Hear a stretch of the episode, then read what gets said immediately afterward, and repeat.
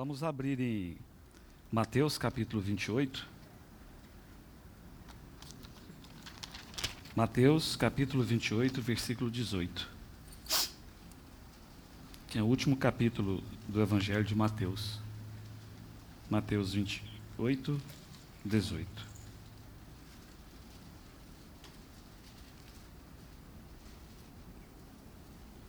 São praticamente as últimas palavras de Jesus antes de ascender ao céu e voltar para a destra do Pai.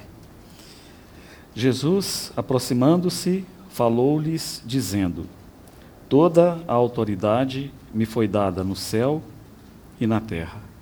E Filipenses capítulo 2, Filipenses, Filipenses 2,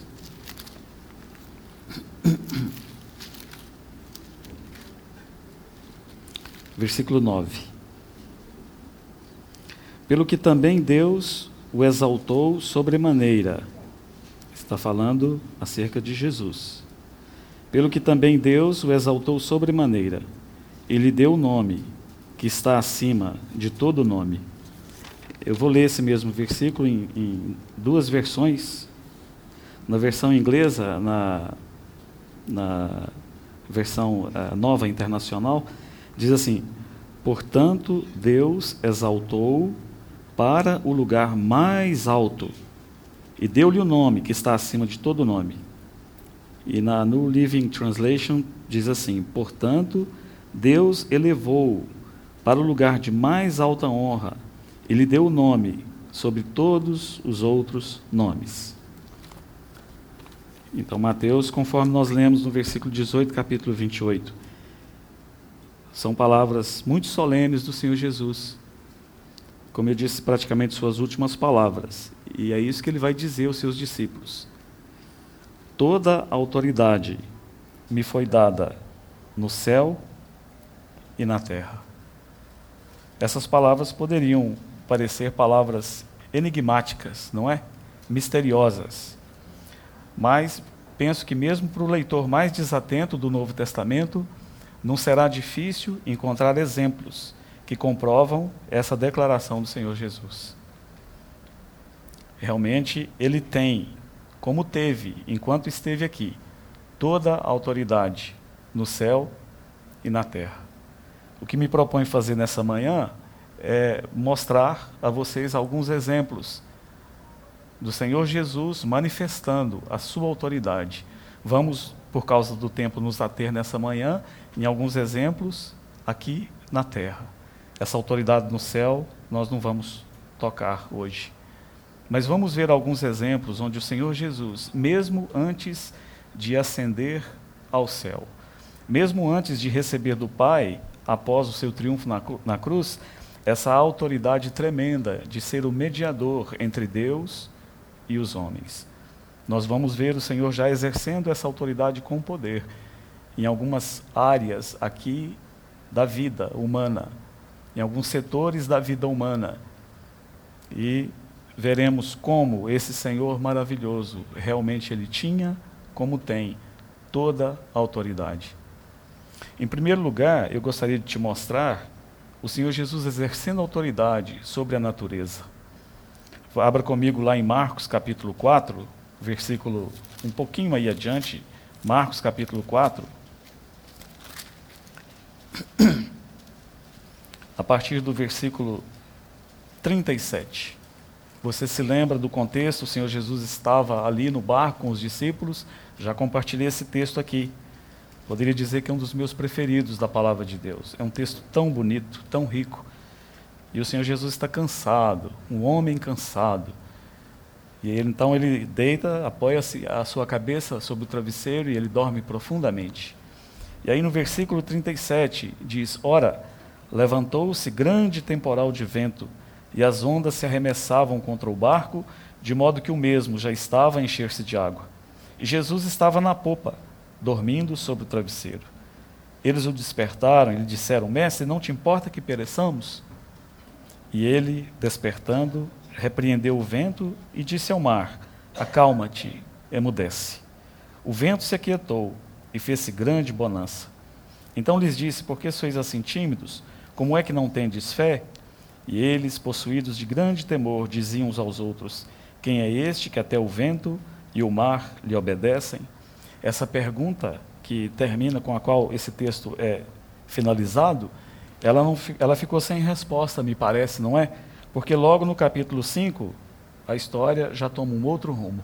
Entrementes chegaram à outra margem do mar. Mas eu gostaria de respondê-la nessa manhã.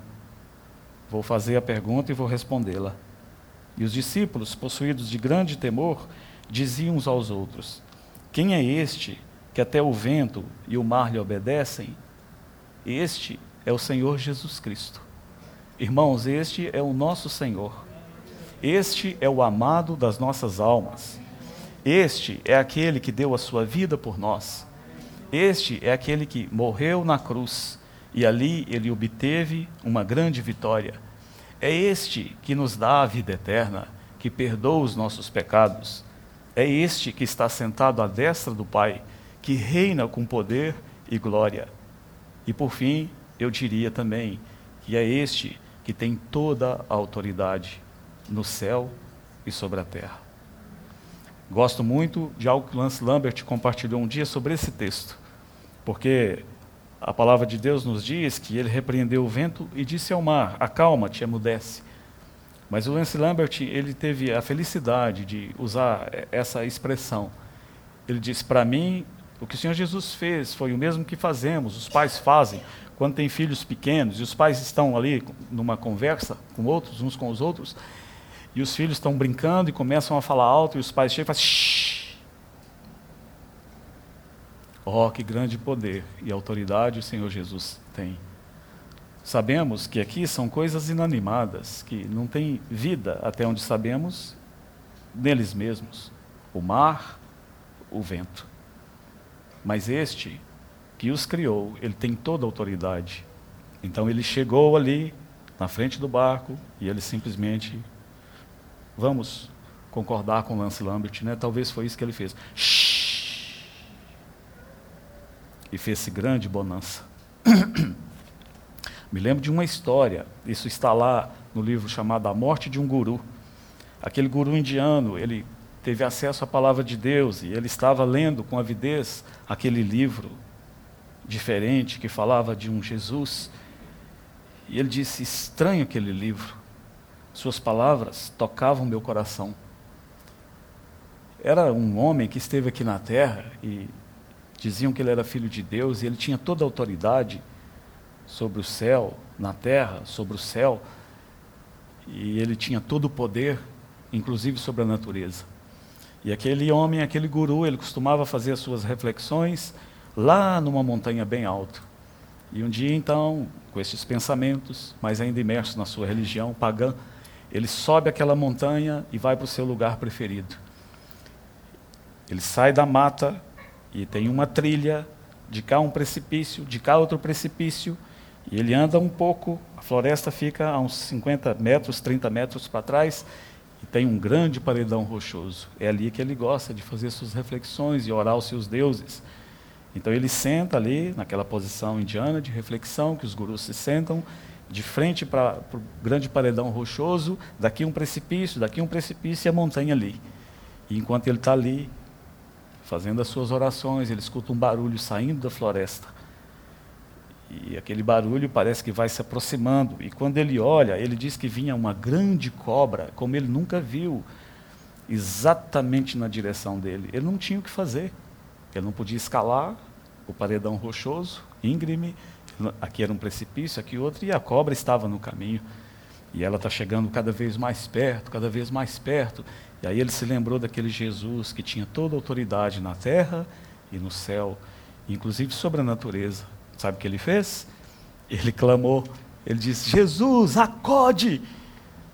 E ele diz que no mesmo instante aquela cobra parou, deu volta e entrou novamente na floresta. Foi assim que ele se converteu. Então, o nosso Senhor tem toda a autoridade sobre a natureza, porque foi Ele que a criou. Eu também queria te mostrar nessa manhã que o Senhor Jesus, Ele tem toda a autoridade sobre as enfermidades. Abra comigo aí em É claro, os exemplos são fartos, mas nós vamos pegar apenas dois.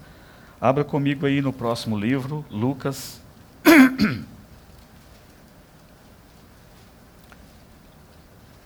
Lucas, capítulo 8.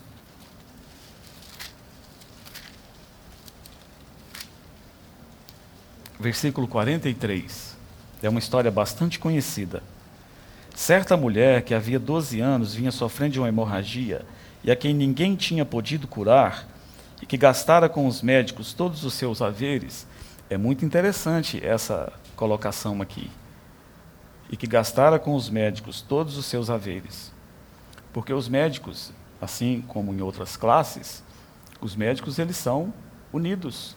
Eles têm lá o seus, seu conselho, eles têm os seus, seus clubes. Pelo menos na minha cidade, tinha alguns amigos médicos, eles sempre estavam tendo ali confraternizações entre eles.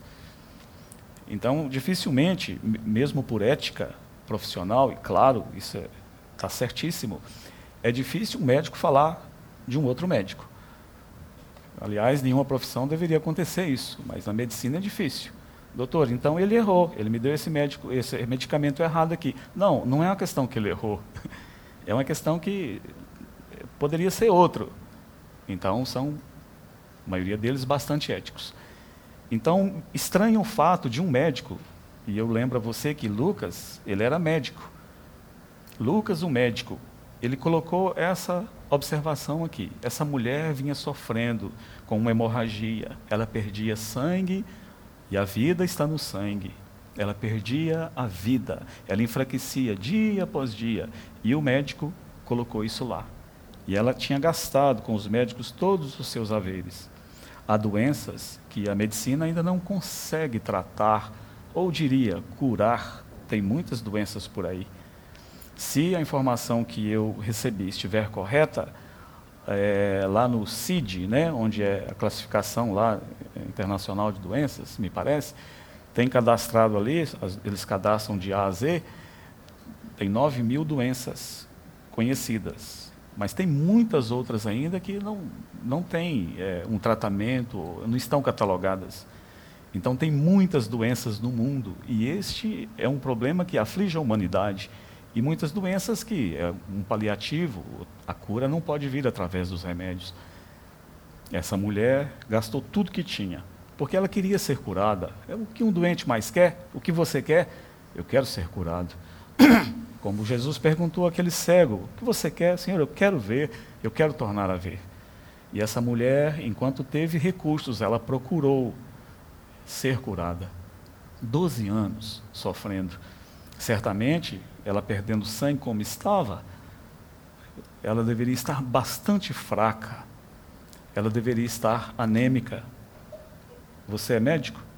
Não? Tem algum médico aqui? Jéssica. Jéssica, eu estou certo em dizer que depois de 12 anos perdendo sangue, ela provavelmente deveria estar num quadro avançado de anemia. Ela deveria estar bastante fraca. Mas aí ela ouve que aquele que tem toda a autoridade no céu e na terra, inclusive sobre as enfermidades, ele está passando. E ela vai ali, e, irmãos, e aqui está algo que nós devemos aprender uma lição e nunca reclamarmos irmão Ernie Hay compartilhou isso há muitos anos e eu guardei na memória. Aquela mulher, na sua fraqueza, na sua magreza, ela tinha uma vantagem sobre nós, porque ela estava tão magrinha que os cotovelos estavam bastante afiados. Então ela entrou no meio daquela multidão, dando cotovelada em todo mundo, até encontrar o seu caminho ali e encontrar-se diante do Senhor Jesus. E ela foi curada foi curada de uma maneira tão maravilhosa, simplesmente pelo fato de tocar na orla do manto do Senhor. Oh, irmãos, quem é este que tem tanto poder assim, que tem tanta autoridade sobre as enfermidades, que não precisa falar absolutamente nada, apenas essa mulher tocar na orla da vestimenta do Senhor Jesus e ela foi curada? Este é o seu Senhor, é o nosso amado Senhor, o amado das nossas almas, aquele que tem toda a autoridade no céu e sobre a terra. Ele também tem autoridade sobre a morte. Novamente, o material é farto. Você pode fazer isso por você mesmo, na sua casa. Ver os casos que o Senhor Jesus trouxe mortos à vida. Temos aquele caso notável de Lázaro lá em João capítulo 11. A própria irmã, quando o Senhor Jesus falou, tira a pedra, ela sugeriu ao Senhor, ela disse, Senhor, não faça isso. Quatro dias, já cheira mal.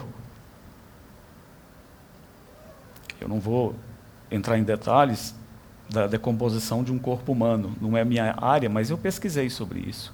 Eu conversei com um médico legista, irmão, lá de Aracaju, e ele, quando estive lá, me falou muitas coisas. Você sabia que tem moscas aí na natureza que elas conseguem pelo olfato detectar um cadáver apenas uma hora depois que aquela pessoa entra em óbito, vai a óbito? Uma hora e ela já vem ali para se banquetear no corpo daquela pessoa? A dinâmica é muito rápido para começar aquele estado de decomposição. Quatro dias. E Marta estava certa, humanamente falando. Ela disse: Senhor, não faça isso. Vamos, vai, todo mundo vai constranger, até o Senhor. Já cheira mal, quatro dias. Mas o Senhor não foi fazendo aquilo que tinha que fazer. E aí diz que ele dá aquela voz de comando, ele diz: Lázaro, vem para fora. E mesmo atado, com os pés e com as mãos, ele teve que sair. E o Senhor restituiu a vida àquele corpo morto de quatro dias. E por que ele fez isso? Porque ele tem autoridade sobre a morte. Ele venceu a morte. A morte não pôde segurá-lo. A morte, aquela, com aquela cara horrenda, com aquelas garras poderosas, quando veio para agarrar o Senhor Jesus, ela teve que recuar, porque o Senhor Jesus tem também autoridade sobre a morte. Irmãos, e porque ele venceu a morte, um dia nós também venceremos a morte. Mesmo se morrermos, o texto santo diz, nós viveremos. Isso não é glorioso, é glorioso demais. Davi não são só vacas, não são só máquinas, não são só plantações, mas há uma vida por vir, uma vida muito mais gloriosa do que essa. E eu e você, nós poderíamos apenas ter o privilégio de gozarmos a nossa vida aqui, que é bom. Mas Davi tem algo muito melhor. Um dia estaremos nas regiões celestiais com Cristo, exatamente como estamos aqui, e poderemos estar com Ele face a face. Estaremos com todos os santos, aqui, com aqueles que creram no Senhor Jesus, que confiaram nele entregaram suas vidas a ele. Por quê? Porque também a morte, assim como não pôde detê-lo, a morte também não terá esse poder sobre nós de nos manter perpetuamente num túmulo debaixo da terra. Quem é este que faz isso? Quem é este que tem poder sobre a morte? Quem é este que tem autoridade sobre a morte? É o nosso amado Senhor. Aquele que venceu a morte que abriu esse caminho, essa perspectiva gloriosa para nós. Você se lembra, por causa do tempo, não, não vou ler, mas tem dois exemplos ali em Lucas capítulo 7, não precisa abrir, e também tem ali em Lucas capítulo 8, e a mesma história de, do capítulo 8 se repete no capítulo 5. Um, no primeiro, capítulo 7, o Senhor Jesus ressuscita o filho da viúva de Naim. Diz que vem uma grande multidão com o Senhor, e aí é dito que Enquanto o Senhor está vindo de longe, ali numa cidade chamada Naim, uma mulher, uma viúva, que tinha um filho único, um jovem, um rapazinho, aquele menino morre. Imagina a dor dessa mãe. Então, essa história sempre me lembra a precisão, o timing do Senhor Jesus. Ele nunca, nunca, Kennedy, ele nunca chega atrasado. ele nunca vai se adiantar, chegar lá duas horas e ficar esperando. Vai chegar na hora exatamente quando nós precisamos, Ele está lá. Embora eu creia que já esteja nos esperando, mas Ele vem com aquela grande multidão. Então tem todo o tempo ali da doença, da morte daquele menino, do funeral, do choro, do preparativo. E aí saem para enterrar aquele menino, o cemitério fica fora da cidade. E quando estão saindo da cidade, o Senhor Jesus está chegando mais um pouquinho. Eu fico pensando, mais três horas, esse menino já estava enterrado. Mas ele chegou na hora, ele chegou e mandou parar. Diz que ele viu aquela mulher chorando, e o Espírito Santo colocou essa palavra, ele compadeceu-se dela. Ele manda parar, aquela procissão de tristeza. E duas multidões se encontram, a que estava com o Senhor Jesus e aquela multidão acompanhando o funeral. E aí, sabe o que ele faz? Ele chega ali naquele esquife, naquele caixão, e ele diz assim: Jovem, eu te mando, levanta-te. E aí o que, que acontece com aquele menino? Na mesma hora ele se levanta. E o Senhor, a palavra diz, o restituiu à sua mãe. É um texto parecido, com a mesma expressão que o Espírito Santo usou lá em Lucas, no capítulo 8, e depois em Marcos, a expressão vai aparecer em Marcos, capítulo 5, quando ele vai é, curar aquela menina. E aí ele chega diante da menina, estão todos chorando, ele pede para eles saírem, aí ele entra, e aí ele fala assim para os chorões: se chorar, ela não está morta, ela vive. Aí eles começam a rir dele.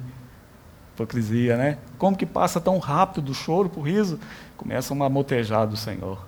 Aí ele manda sair todos. E ele chega e fala para aquela menina: Talita, come. Que quer dizer? Menina, eu te mando. Em inglês seria I command you. Eu te mando, eu te dou uma ordem. Menina, levanta-te. Jovem, eu estou te dando uma ordem. Irmãos, isso é tocante. Para mim é muito tocante, para você não é? Que autoridade o nosso Senhor tem? Não tem um por favor? Será que você poderia? Não cabe gentilezas aqui. Cabe apenas uma ordem daquele que tem poder sobre a morte. Menina, eu te mando, levanta-te. Jovem, eu te mando, levanta-te. E aquela situação de tristeza transformou-se transformou-se numa situação de alegria. Também o nosso Senhor é aquele que tem autoridade sobre o pecado. Ele tem autoridade sobre o pecado para perdoá-lo. Abra comigo lá em Mateus capítulo 9. Mateus capítulo 9. E esse é o último exemplo que eu quero deixar com vocês nessa manhã. A partir do versículo 2. E eis que lhe trouxeram um paralítico deitado num leito. Vendo-lhes a fé, Jesus disse ao paralítico: Tem bom ânimo, filho, estão perdoados os teus pecados. Ué, mas esse homem não precisava ser curado? Ele era um paralítico de muitos anos. O que é que ele poderia desejar mais na vida? Se perguntássemos, a, fôssemos perguntados, aquele homem, ele jaz num leito há muitos anos. E agora ele está diante daquele que tem autoridade sobre as enfermidades. Então vamos levá-lo lá, ele vai ser curado. Ele foi levado ali para ser curado, não para ser perdoado. Mas o Senhor Jesus, ele não vai inverter a ordem. Não adianta um homem totalmente são, uma mente brilhante, bem-sucedido neste mundo, se ele não tiver resolvido a sua questão, a questão dos seus pecados, ele não entrará no céu. Essa, esse, essa é a palavra de Deus. Então, qual a necessidade primária deste homem aqui? Qual era a nossa necessidade primária? Nossa necessidade primária era termos os nossos pecados perdoados. Não adiantaria absolutamente nada se nós não tivéssemos tido este mediador maravilhoso, esse Cordeiro de Deus que tira o pecado do mundo esse maravilhoso Jesus que veio, que viveu em humildade aqui nessa terra, que obedeceu em tudo ao seu Pai, que derramou seu sangue na cruz, que abriu-nos um novo, conforme Hebreus 10 diz, abriu-nos um novo e vivo caminho, aquele véu que nos separava, que mandávamos o Ricardo entrar lá dentro uma vez por ano, com sangue, tremendo de medo, e nós ficávamos aqui fora tremendo de medo, e se não der certo? E se ele for consumido? E se nós formos consumidos? Aquele véu, por causa da obra grandiosa do Senhor Jesus, agora ele foi aberto. Se, se tivéssemos apenas sido perdoados, já seria demais, não seria demais se tivéssemos sido perdoados, mas não, ele nos perdoou e abriu um novo e vivo caminho. O véu agora está rasgado. Podemos entrar juntos, Ricardo. E não precisamos mais entrar com medo, mas o texto diz com ousadia. A ideia ali no grego, com ousadia no falar. Não precisa entrar gaguejando na presença de Deus. Você pode ter ousadia no seu discurso. Você pode entrar de cabeça erguida, com ousadia, com coragem. Não precisa entrar só para dar uma espiadinha. Você pode arrumar a sua tenda lá. Você pode habitar lá dentro do Santo dos Santos. Você pode ter entrevistas com o seu Senhor o dia todo, todo dia. Isso não é maravilhoso? Porque Ele resolveu essa questão do nosso pecado. Isso foi resolvido uma vez por todas. Se alguém aqui nessa manhã que tem dúvida se essa área da sua vida já foi resolvida, ou se você tem procurado o perdão dos seus pecados, ou reconciliar-se com Deus através das suas obras, através das suas ofertas, através de outros meios ou de outras pessoas, saiba que este não é o caminho. O caminho é através de Jesus, conforme Romanos 10, ali no capítulo 10, versículo 9, vai dizer: Se com a tua boca confessares a Jesus como Senhor e em teu coração creres que Deus ressuscitou dentre os mortos, serás salvo. Então, se você ainda não fez essa entrega, faça hoje. Entregue a sua vida ao Senhor Jesus. Peça a Ele que te perdoe de todos os seus pecados e resolva logo a situação. O que Ele fez? Graças a Deus, o Senhor é tão cheio de misericórdia, não é? Ele fez os dois. Primeiro, ele resolveu a necessidade principal: estão perdoados os teus pecados. Mas depois de quebra, ele ainda curou esse homem. Ele fez aquela pergunta, né? No versículo 5: 5 Qual é mais fácil? Qual é mais fácil? Estão perdoados os teus pecados ou dizer levanta-te e anda? Eu fiz essa pergunta aqui alguns meses atrás. Qual é mais fácil? Os dois são difíceis. Para o homem é impossível. Você já conseguiu dizer a alguém, a outras pessoas, levanta-te anda? Ou estão perdoados os teus pecados? Só Deus pode fazer essas coisas. Só Deus pode perdoar os pecados e resolver essa questão do homem. E graças a Deus, Ele tem autoridade sobre o pecado para perdoá-lo. Então, é isso que tinha no meu coração para compartilhar com você. Mas, até agora, eu apenas lhe dei informações, lhes dei informações.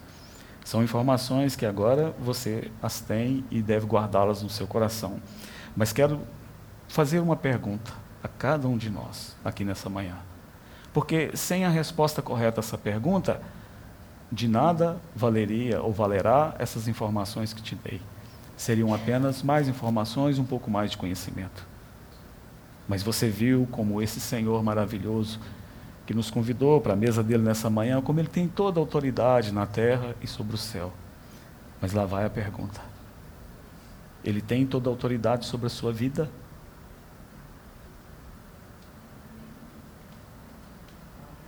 Amém. Glória a Deus. Ele deve ter. Na história da igreja, há um grande servo de Deus que ele lutava com uma área específica na sua vida. Ele não conseguia confiar em Deus, mas ele era muito sincero e levou esse caso durante muito tempo diante de Deus. Até que um dia ele diz que assim a situação foi resolvida. Ele teve um sonho, como se fosse uma visão, e nesse sonho o Senhor Jesus vem até ele e diz: Queres me dar as chaves do teu coração, da tua vida? E ele disse: Claro, Senhor. Isso então, mas dê e ele pega um molho de chaves, e cada chave representava uma área da sua vida. Irmãos, não é história da caronchinha. É um homem muito sério. E eu creio na veracidade do testemunho dele, desse irmão do passado. E ele toma então as chaves que representavam as áreas da sua vida e ele as entrega para o Senhor. E o Senhor toma as chaves, dá uma olhada e pergunta ali: Estão todas aqui? Ele diz, baixando a cabeça: Senhor, todas menos uma. E o Senhor perguntou: por que, que você não me deu essa? Ele disse: Senhor, essa eu não consigo confiar em Ti. Essa eu sinto que eu tenho tentado e devo continuar tentando resolver por mim mesmo. Me perdoa, Senhor, essa eu não posso confiar em Ti. E o Senhor Jesus disse: Não tem problema. Então toma todas de volta. Pode ficar com todas. É tudo ou é nada. Lance Lambert converteu-se através da leitura de um livro da história do Charles Studd. Aos 12 anos, Lance achava que para ser um crente precisaria ter a idade da nossa querida e amada irmã Iraci. Deveria apenas pessoas velhas podiam se tornar crentes e tinham uma barba longa e um rosto sempre franzido e irado. Até que um dia leu a história daquele jovem campeão de cricket, campeão nacional, um jovem milionário que desistiu de tudo para servir o Senhor e terminou seus dias lá na África, vivendo numa, numa, debaixo de uma lona, pregando o evangelho aos selvagens. E aí, a biografia daquele irmão, Charles Studi, ele dizia: Desde o primeiro momento que eu decidi seguir a Cristo, comigo é tudo ou é nada. Deve ser assim conosco: tudo ou nada. Às vezes temos essa tendência de confiarmos no Senhor parte, parcialmente, mas que não seja assim. Temos todos essa tendência de confiarmos parcialmente no Senhor, mas que não seja assim. Que nessa manhã você possa declarar no seu coração, aí onde você está, no silêncio da sua alma, ou, se quiser, falar verbalmente, declarar, dar a Ele toda a autoridade sobre a sua vida, todo o domínio sobre todas as áreas da sua vida, porque Ele é digno, irmãos, Ele é tão digno. E se Ele tem controle e domínio sobre o céu e a terra, seria tolice da nossa parte não darmos a Ele todo o controle, autoridade e domínio sobre nós. Que Ele nos abençoe e nos guarde. Amado Jesus, declaramos nessa manhã que o Senhor é tudo para nós. Te bendizemos tanto pelo teu amor, pelo teu cuidado. Particularmente quanto a mim, eu me entrego a Ti sem reservas, meu corpo, minha alma e meu espírito e aquelas áreas da minha vida que eu tolamente tenho tentado manter sob meu controle. Que o Senhor me ajude a ver e desistir dessa tolice. Reina sobre a minha vida, Senhor. Me ganha por completo. Abençoe-nos nessa manhã, amado Senhor. Ajuda-nos a te louvar, a te bendizer. O Senhor é tão digno. Abra os nossos olhos para vermos que o Senhor é aquele que tem toda a autoridade no céu e na terra. Louvamos o teu nome. Em teu nome, Senhor Jesus, que oramos. Amém.